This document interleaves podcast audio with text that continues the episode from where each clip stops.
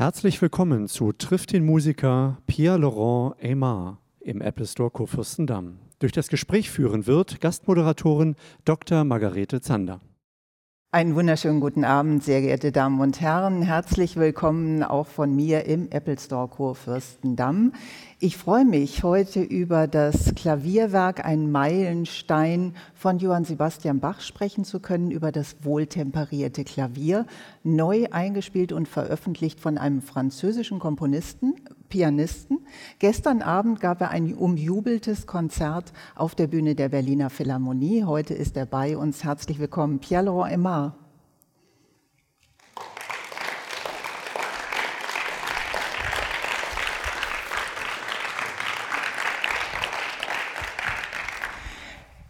Pierre-Laurent Aymar, Sie haben vor einigen Jahren die Kunst der Fuge von Johann Sebastian Bach neu veröffentlicht. Jetzt für die Veröffentlichung des wohltemperierten Klavieres, eines Bandes, bei dem viele Stücke von Klavierschülern gespielt werden, haben Sie sich sieben Monate Zeit genommen. Warum?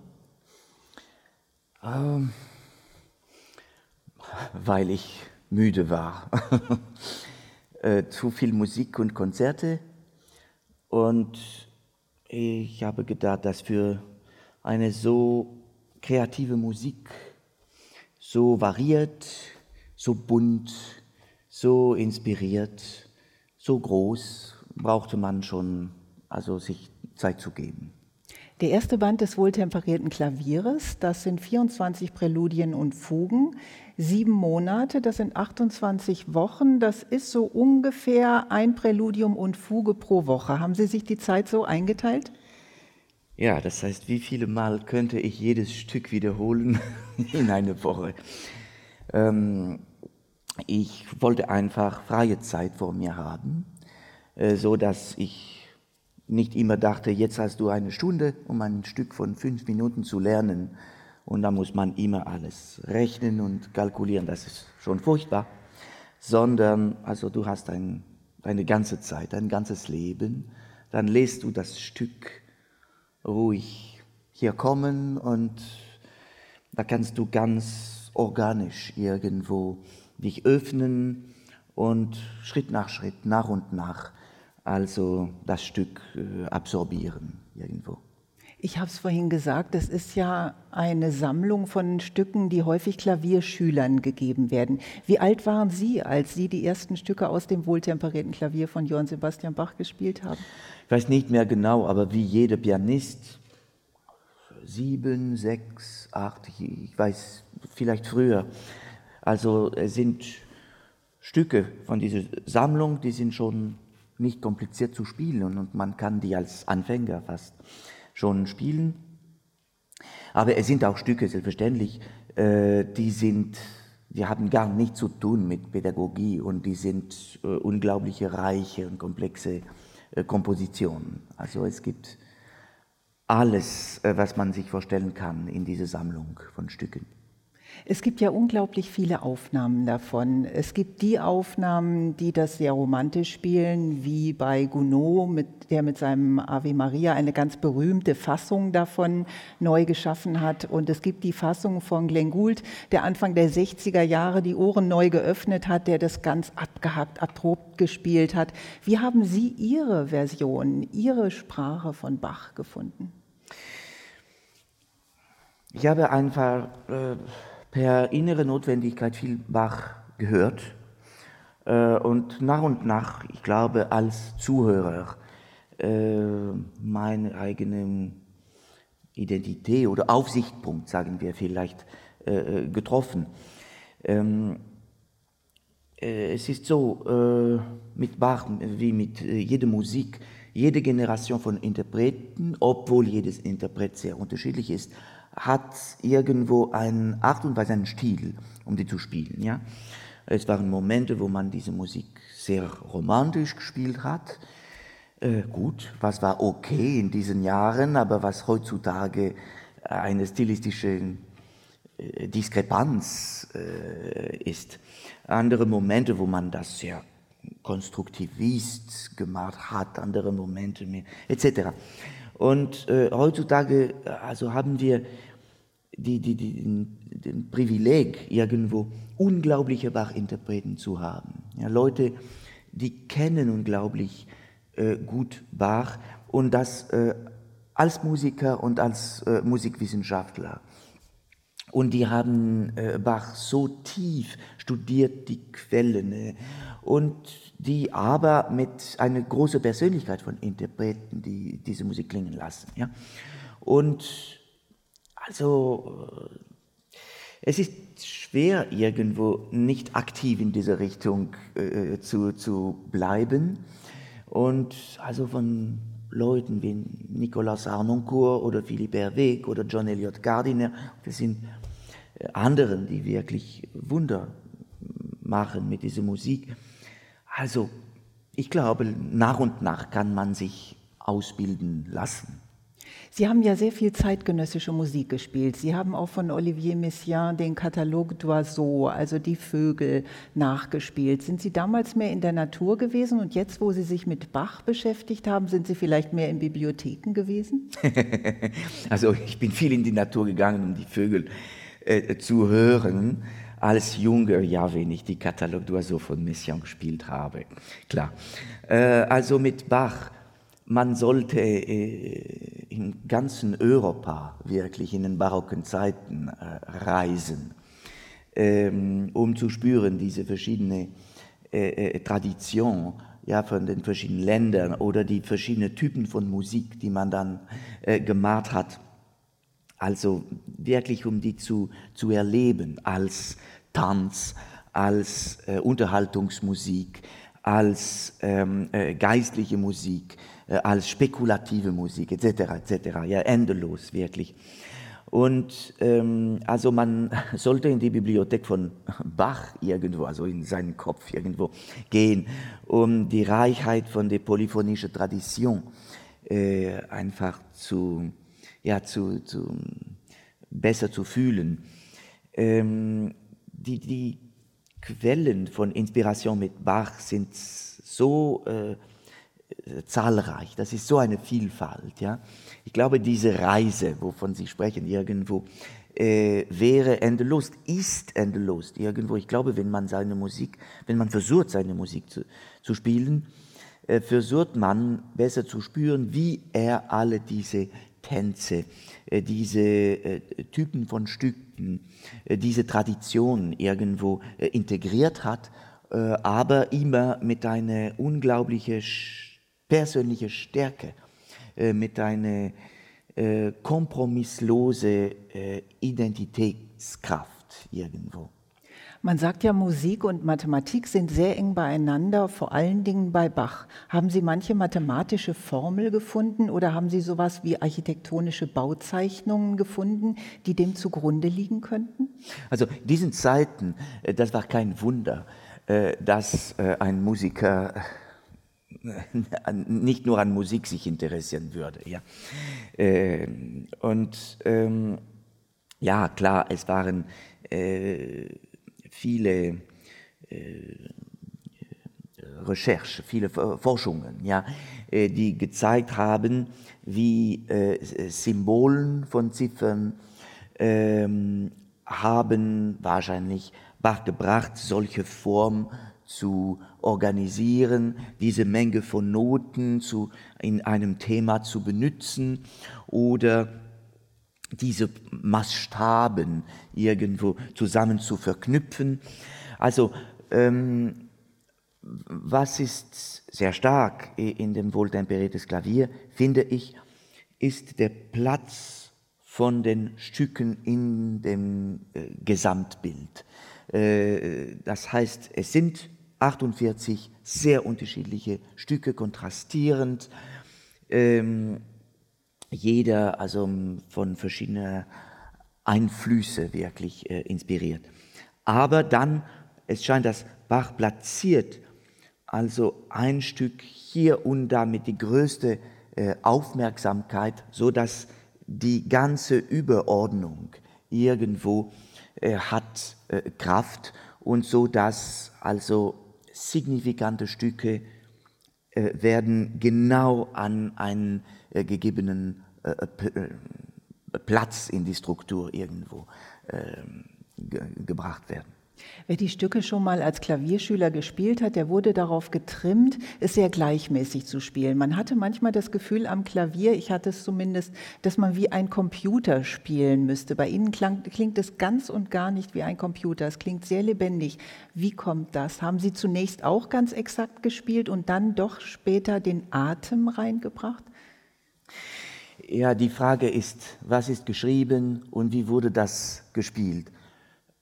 Äh, also, um ein Stück zu schreiben, waren nicht so viele äh, Mittel, nicht wahr? Also Achteln, Vierteln, Sechzehntel etc. Ein paar Möglichkeiten, wenn man von Rhythmen spricht.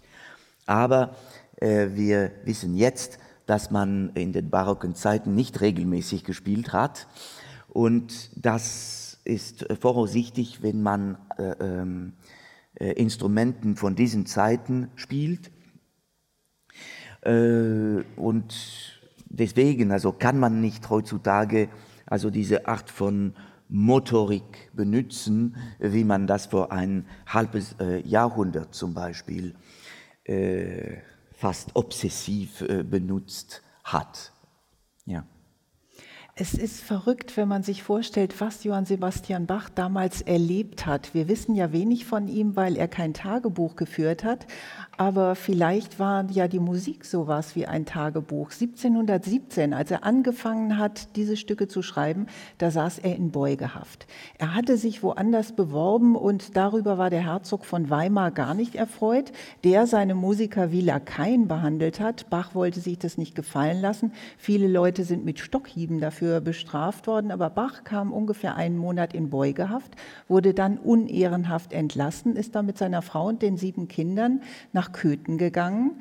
Er ging auf Reisen nach Karlsbad. Als er zurückkam, war seine Frau gestorben. Er hat wieder geheiratet, hat dann mit der zweiten Frau noch 13 Kinder bekommen. Also ein sehr aufregendes Leben, muss man äh, sagen, auch menschlich. Leben und Tod ganz nah beieinander. Spürt man sowas in der Musik, in, im wohltemperierten Klavier? Also, klar, alles, was ein Mensch-Komponist erlebt, wird die, die Musik äh, ernähren. Ja? Und also äh, wir kennen wenig wirklich von den Details von Bachs Leben. Es scheint, das war nicht, was ihn interessiert hat, uns das zu geben, sondern äh, äh die Musik. Aber voraussichtlich ähm, also waren Dimensionen im Leben, vor allem äh, der Tod, ja, die eine sehr starke äh, äh, Präsenz haben. Ähm, was ist äh, sicher, ist, dass diese Musik, dass die Musik spricht vom Leben, von Tod, Liebe, Gott, ähm, alles, was man sich vorstellen kann, tief, leicht, unterhaltend oder meditativ, hat immer eine Lebenskraft, eine konstruierende Kraft, die ist wirklich äh, unwiderstehlich und äh, einmalig. Warum ist das wohltemperierte Klavier so bedeutend geworden? Es ist ja über die Klavierliteratur hinaus bedeutend, weil wohltemperiert war plötzlich das, wie alle komponieren wollten. Es sind wahrscheinlich verschiedene Gründe. Also vor allem war das eine sehr starke Geste. Ja? Ähm, es war ein Moment, wo die Theorie, äh, Theoretiker, könnte man sagen, gedacht haben, ja, es wäre besser sein, wohltemperiert jetzt zu äh, spielen, komponieren als, als Musiker. Das heißt, das war eine neue Welt, sagen wir. Und der große Schöpfer, Bach, sofort en, also entscheidet sich, ein Riesenstück zu komponieren. Das um war ja so ungefähr, als wenn man das Schaltjahr eingeführt hätte. Ja, Andreas Werkmeister hat einfach gesagt, wir stimmen die Oktave so, dass es zusammen klingt und dass man alle Tonarten spielen kann. Es war revolutionär. Es war revolutionär und äh, Bach sofort äh, versteht, äh, Bach, der ist ein unglaublicher Kopf, aber auch ein Mensch von äh, äh, Praxis, ja, versteht, ähm, alles, was diese neue äh, System irgendwo äh, bringen könnte, als Flexibilität, äh, Ausdrucksmöglichkeit, ähm, Benutz von äh, neue Tonarten. Äh, und ja, das heißt, das Werk äh, existiert als Manifest, ja, irgendwo. Das ist schon sehr stark. Dann die konsequente, er komponiert alle diese Stücke, jedes Stück in eine verschiedene Tonart. Ja, das ist ganz unvorstellbar vorher, ganz unglaublich und unglaublich verführend. Alle diese verschiedenen Farben und äh, Welte, ja, in einem äh, einzelnen Werk. Und dann ähm, kommt noch diese Art von Synthesis. Ja, er komponiert nicht in einem Stil, ja, alle Fugen auf dieselbe Art und Weise, sondern jede Fuge, jedes Präludium völlig anders. Manchmal in altem Stil, äh, manchmal in einem äh, äh, à, la mode, äh, fashionable, Modern. ja, ja, mod, mhm. ja. Äh, oder manchmal sehr spekulativ, also sehr persönlich und äh, ungewöhnte. Also eine unglaubliche Vielfalt. Und noch diese Dimension von der Pädagogie. Ja, es gibt diese Einführung von ihm, ähm, also äh, für die äh, Anfänger, für die Junge, ja. Er schreibt das. Und das, das schreibt er. Also das ist eine äh, pädagogische äh, Sammlung irgendwo. Und ja, und so gut gemacht, dass man die äh, noch äh, jetzt benutzt. Und warum? Weil das nicht nur für die Finger ist. Ja, das ist nicht nur eine Übung, eine Fingerübung, ähm, eine Muskelsache. Das ist äh, eine Ausbildung für die Musiker, wo man die Regeln, die Stilen, Ausdruck, also alles, was Musik macht, ähm, mit äh, Freude äh, und Engagement einfach also entwickelt. Ja. Sie spielen Mozart-Klavierkonzerte, Sie spielen Beethoven, Sie spielen Lachenmann. Welche Bedeutung hat dazwischen die Musik von Bach? Ja, es ist schwer, mit ein paar Wörtern das zu sagen. Äh, man sagt immer, gefährlich mit Bach sich zu beschäftigen. Danach wird man nur Bach spielen. Vielleicht dafür habe ich mich so spät veröffentlicht mit Bach, so intensiv beschäftigt. Ich wollte auch andere Komponisten spielen. Aber ja, das ist so eine, äh, diese Welt hat so eine Reichheit, äh, Vielfalt, Komplexität, Tiefe, ähm, dass äh, ja, man könnte nur mit dieser, mit dieser Musik leben, aber nicht ohne Lachen, Mann.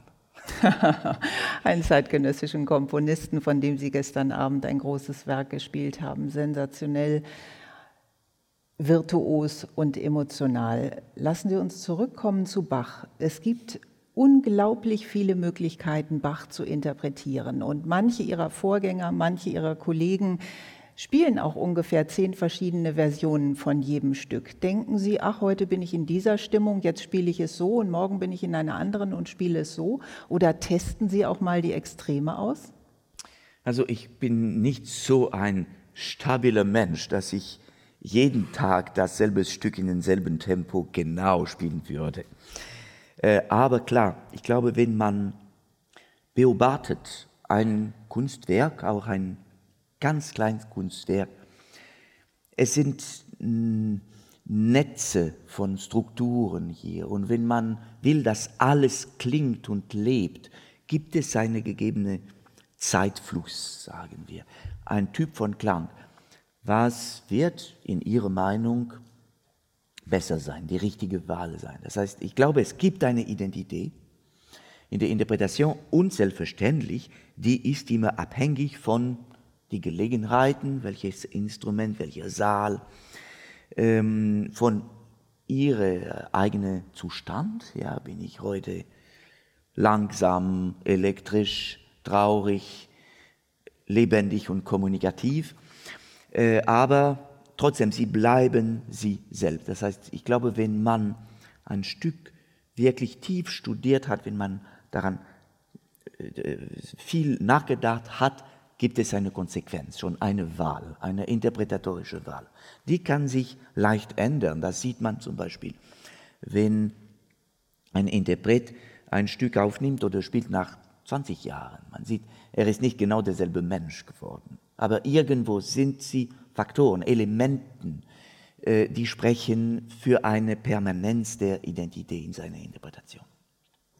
Welchen Einfluss hat das Instrument selbst, der Raum und welchen Einfluss hat das Publikum? Alles hat einen großen Einfluss.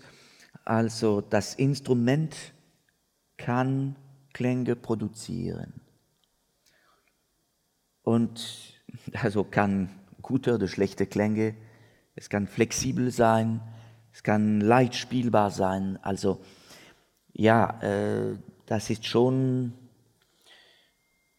ein, eine Dimension, äh, die kann viel he helfen, ja, irgendwo. Der Raum, die Akustik spielt eine wesentliche Rolle, wie die Klänge äh, in einem Raum wandeln und sich zusammen verbinden. Ja?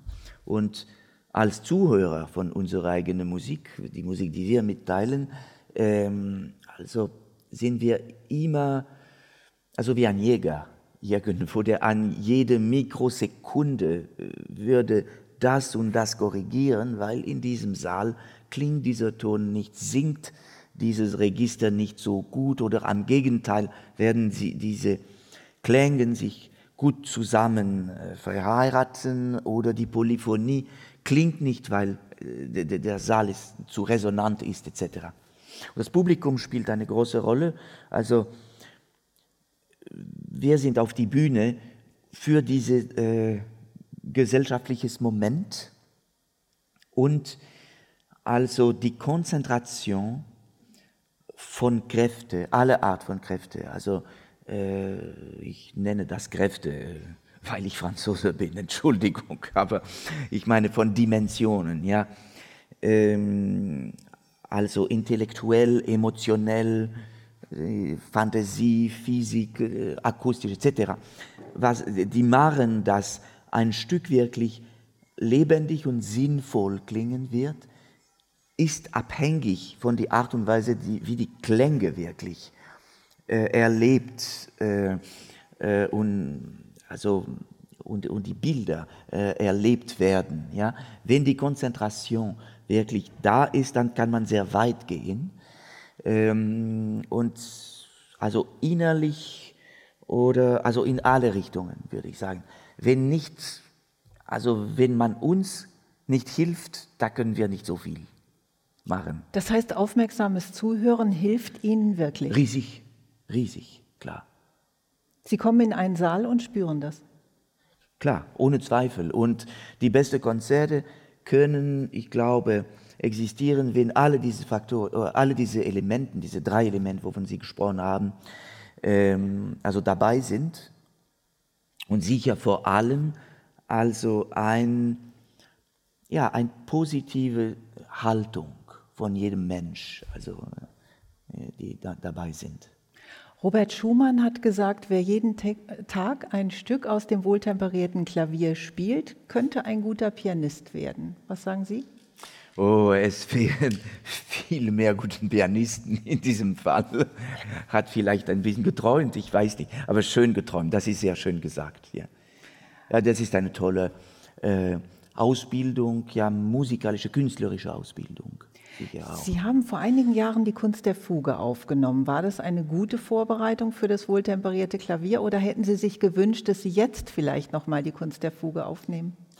Also im Prinzip sollte ich die Sachen umgekehrt gemacht haben. Ja? Ähm, wohltemperiertes Klavier, Buch 1 als Anfang. Ja?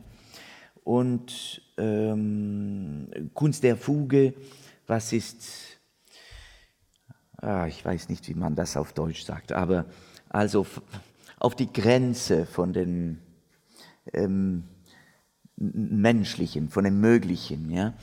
Ähm, also das sollte später kommen, aber ich, ich mache sehr viel umgekehrt in meinem Leben. Tut mir leid. Haben Sie schon eine Planung für das wohltemperierte Klavierband 2? Ähm, das nein, aber ein Wunsch ja. Und ich glaube, ein Wunsch ist wichtiger und kräftiger. Würden Sie sich da nochmal ein Sabbatical nehmen dafür?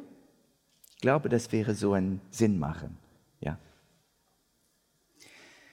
Ganz herzlichen Dank für das Gespräch und ich darf die Fragerunde jetzt öffnen für Sie, meine Damen und Herren, Sie dürfen sehr gerne Fragen stellen zum wohltemperierten Klavier von Johann Sebastian Bach, zu dem neuen Album, zu Pierre-Laurent Aimard. Wer möchte? Ja, bitteschön. Warten Sie bitte, bis das Mikrofon kommt. Genau. Dankeschön. Herr Emma, Sie haben über das Tempo ähm, der Stücke des wohltemperierten Klaviers kurz gesprochen.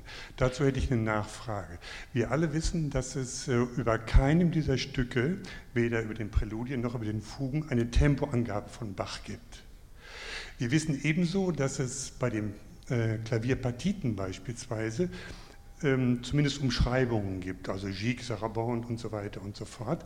Von metronomischen Angaben kann gar nicht die Rede sein, weil es noch kein Metronom gab. Gleichwohl fällt auf, auch bei Ihnen und wenn wir, ja, äh, wenn wir Ihre Interpretation mit anderen Pianisten vergleichen, dass es in den Tempi doch erhebliche Schwankungen gibt. Woran orientieren Sie sich bei der Interpretation, beispielsweise gerade in der Kombination von Präludium und Fuge? Ist das nur der Tagesform geschuldet oder gibt es auch so etwas wie ja, eine Tempo-Wahrheit oder so? Ich weiß nicht, wie ich es anders formulieren soll.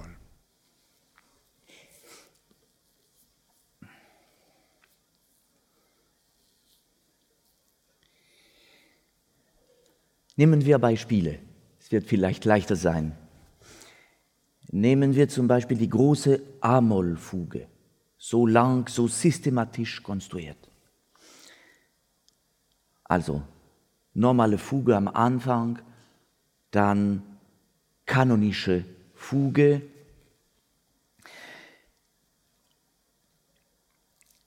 wenn man die zu langsam spielt, dann hat man nicht den Fluss und die große Form. Wenn man die zu schnell spielt, da verliert man die Klarheit von dieser sehr dichte Polyphonie.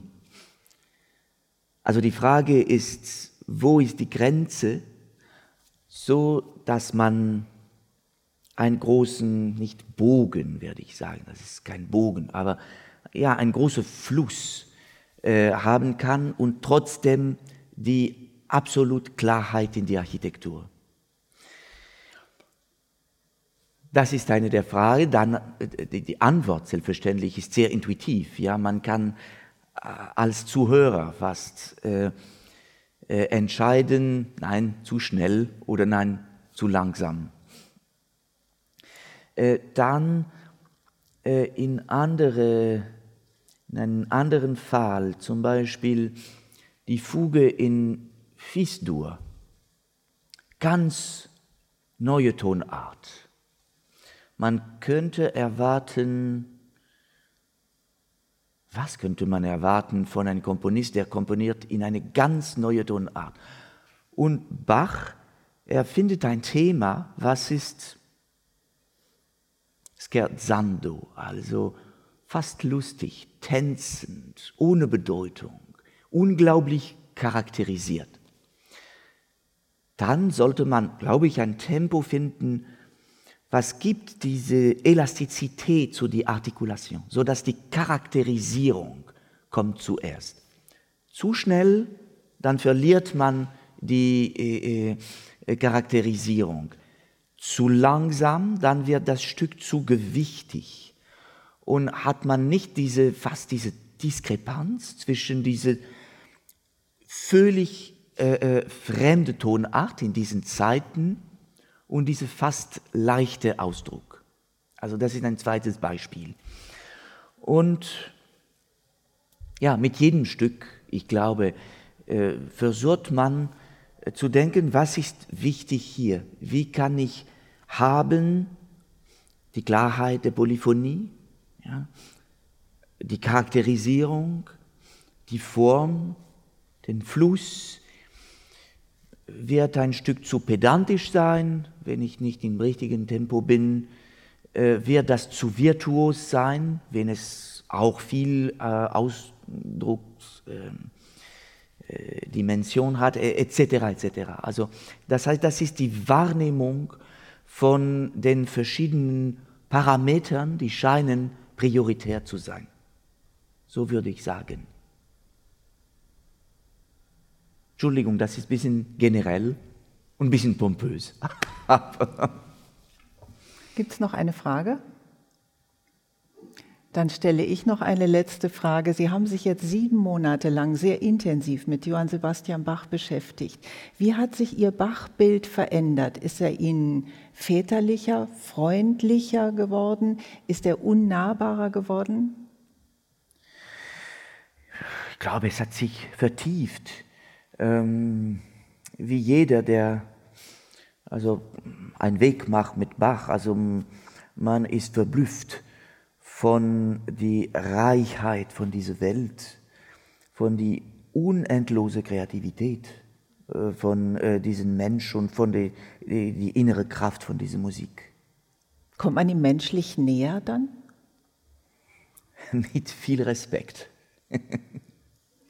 Ganz herzlichen Dank, Pierre-Laurent Aymar. Dankeschön. Dankeschön. Vielen Dank.